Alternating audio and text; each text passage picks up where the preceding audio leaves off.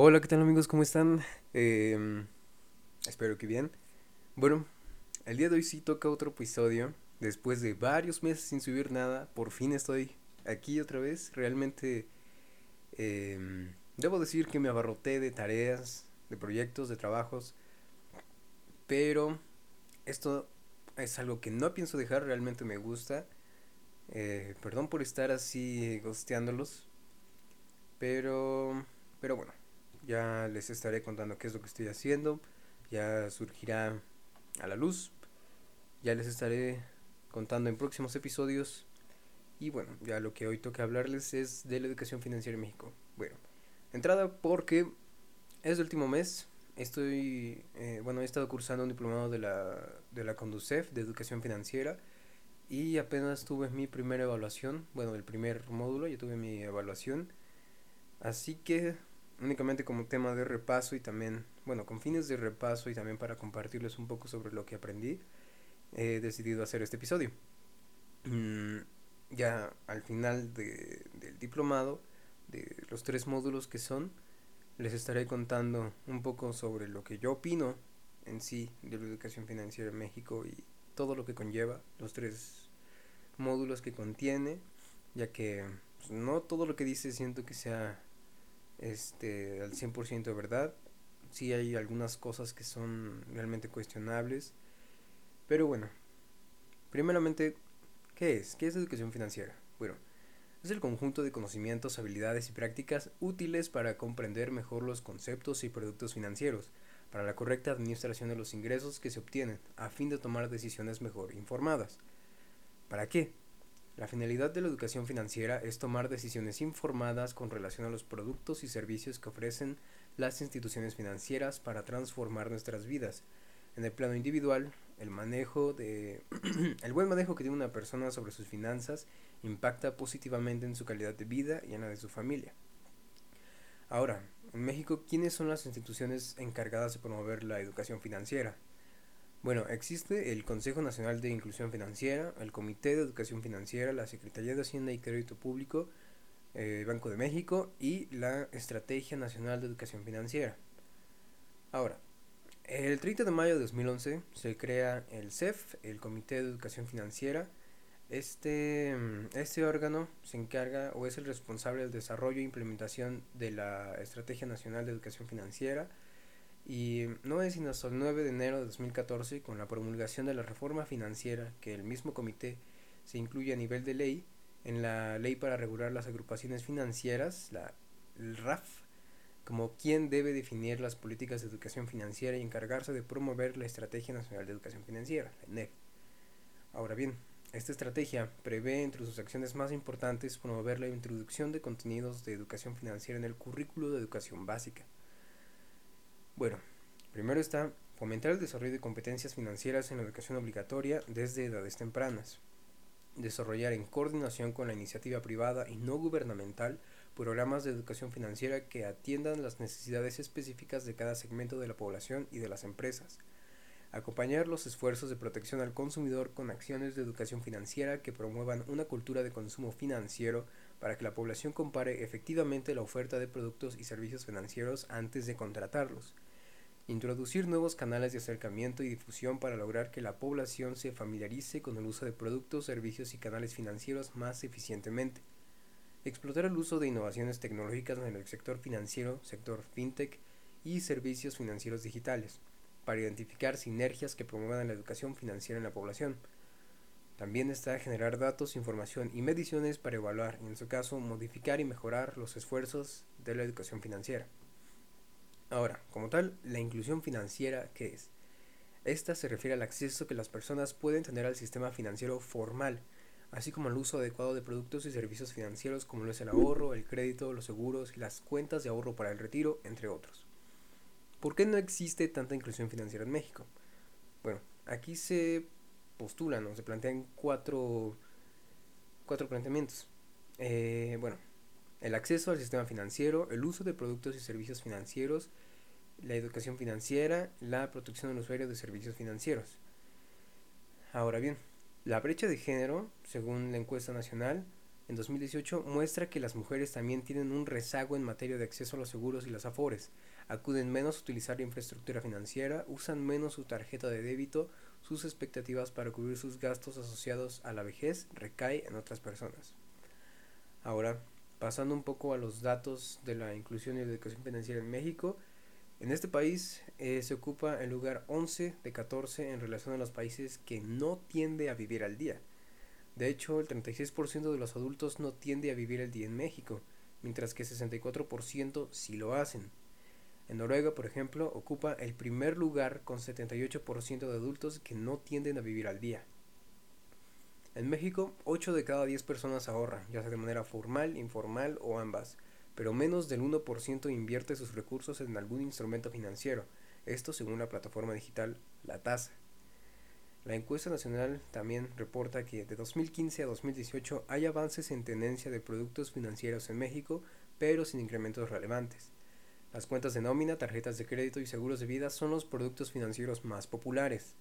En 2018, 47.1% de la población entre 18 y 70 años tiene al menos una cuenta bancaria o de una institución financiera. 31.1% tiene crédito o tarjeta de crédito. 25.4% al menos un seguro y 39.5% tiene cuenta de ahorro para el retiro o Afore.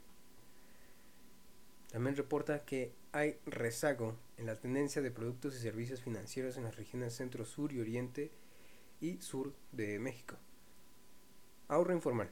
Ahora, 63.2% de la población expone el total o parte de sus ahorros al no resguardarlos en instituciones financieras reguladas. 70.2% de los usuarios de créditos en México se financió total o parcialmente de manera informal. Crece el acceso a la banca por celular. 7.9 millones de personas en México tenían contratado este servicio en 2018. Yo fui uno de ellos. En cuanto a compras que no se tienen planeadas o que se salen del presupuesto, 23.8% nunca lo hace. 26.2% rara vez se sale del presupuesto. 36.4% algunas veces se sale del presupuesto o de su planeación.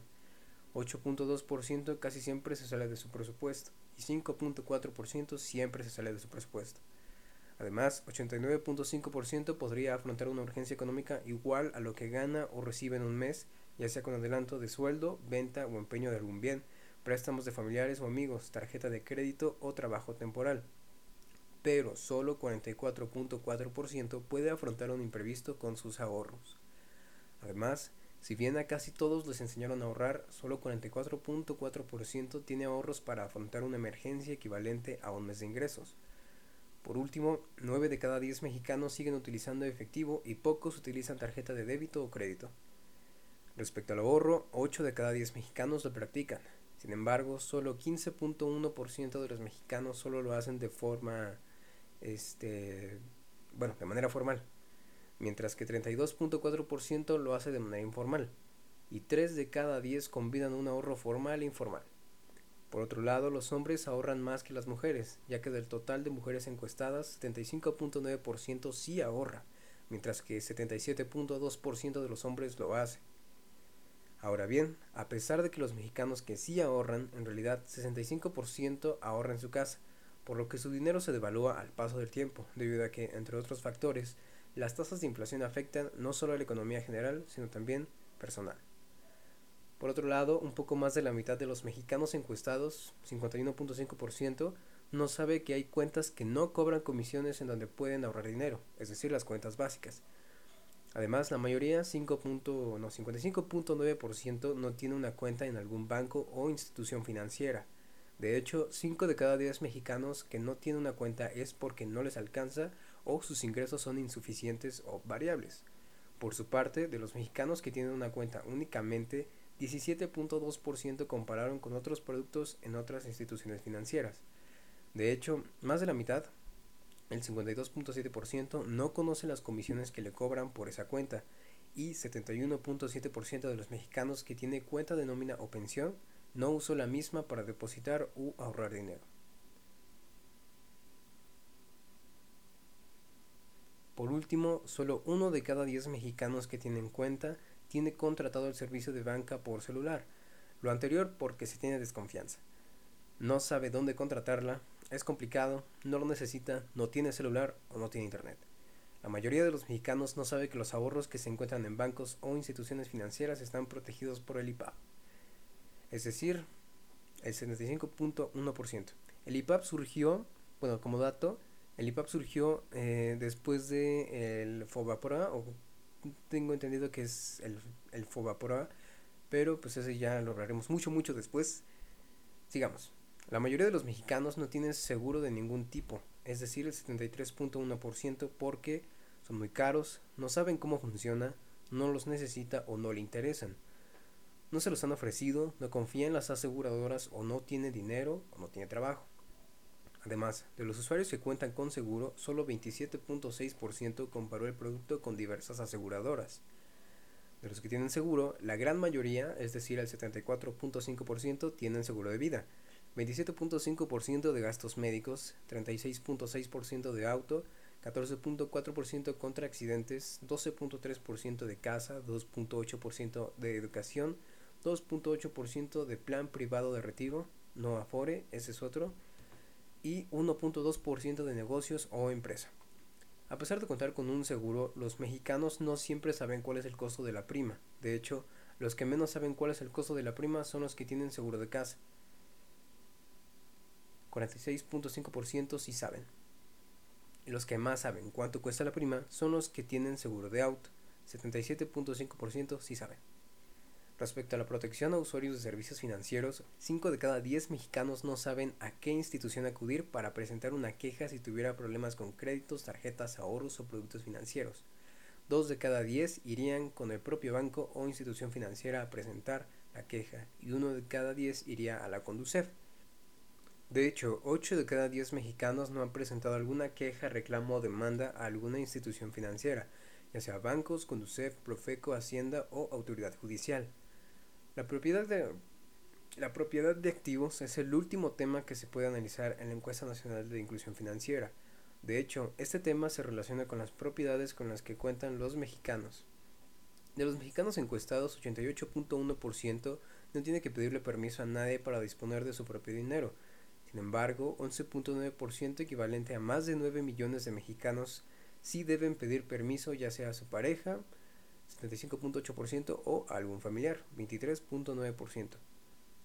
Por otro lado, poco más del 51% de los mexicanos tienen al menos algún terreno, algún auto, vivienda, local u oficina, puesto fijo o algún otro tipo de sociedad. Casi 27 millones de mexicanos son propietarios de la propiedad que habitan. A pesar de ello, no siempre están en posición de venderla o rentarla en caso de emergencia, ya sea porque está a nombre de otra persona, está hipotecada, porque tiene que pedir autorización a otra persona, porque está en litigio o por otras razones. Así, de los mexicanos que dicen ser propietarios de la vivienda en la que habitan, 4 de cada 10 no pueden utilizar dicha propiedad como un activo que genere utilidad, es decir, mediante la venta o renta del inmueble. Las respuestas en esta sección demuestran que no siempre hay educación financiera, incluso de bienes y de propiedades, puesto que en muchos casos los mexicanos dicen ser propietarios de activos, pero en realidad no son los propietarios legalmente o bien no pueden aprovechar ese activo para generar flujo de efectivo, por ejemplo, sino que lejos de ello podría considerarse un pasivo porque al paso del tiempo disminuye su valor, como un automóvil que se va depreciando, o porque a pesar de que pudiera aumentar su precio, como alguna casa, hay que hacer reparaciones o mantenimiento, luego que le genera un gasto.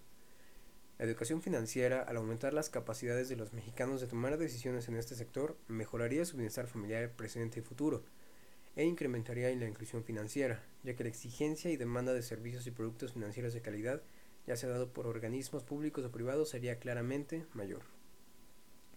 Ahora, un poquito sobre la estructura del sistema financiero mexicano ¿Qué órganos son los que regulan y participan y cómo nos protegen? El sistema financiero mexicano se entiende en términos generales como el conjunto de autoridades que lo regulan y supervisan. Las instituciones financieras de las que forman parte la banca múltiple y de desarrollo, las sociedades financieras de objeto múltiple, las FOMES, las casas de bolsa, las bolsas de valores, las casas de cambio, las aseguradoras, las administradoras de fondos para el retiro, es decir, las AFORES, las sociedades financieras de ahorro y crédito popular, SOFIPOS, las cajas de ahorro popular, las uniones de crédito y ahorro, eso nada más citando las más relevantes.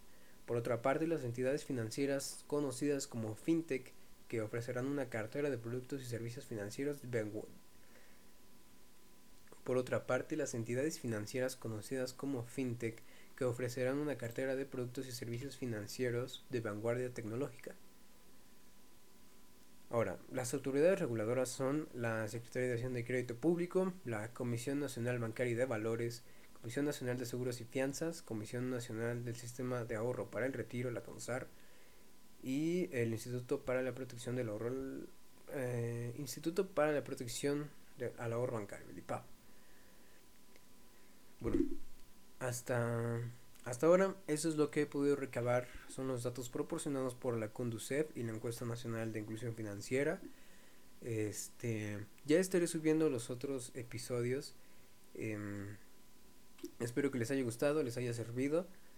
Si, si desean meterse más en este tema, en la página de la Conducef viene unos manuales interactivos para que puedan ir aprendiendo o también pueden ir acercándose con su asesor de confianza.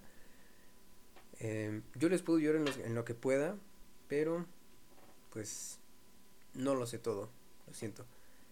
Y ya, espero hayan disfrutado este podcast. Recuerden, tengan finanzas sanas, estudien, beban agua, cuídense mucho. Todavía estamos en pandemia. Esto es todo por hoy. Y no, no me voy a ir sin antes recomendarles una canción. Em, últimamente he escuchado de todo. Realmente no sé qué puedo recomendarles. Eh, si quieren escuchar algo para relajarse, em, escuchen uh, We're, We're Finally Landing de Home. Está muy buena. También el artista es muy bueno. Y ahora sí, es todo. Bye.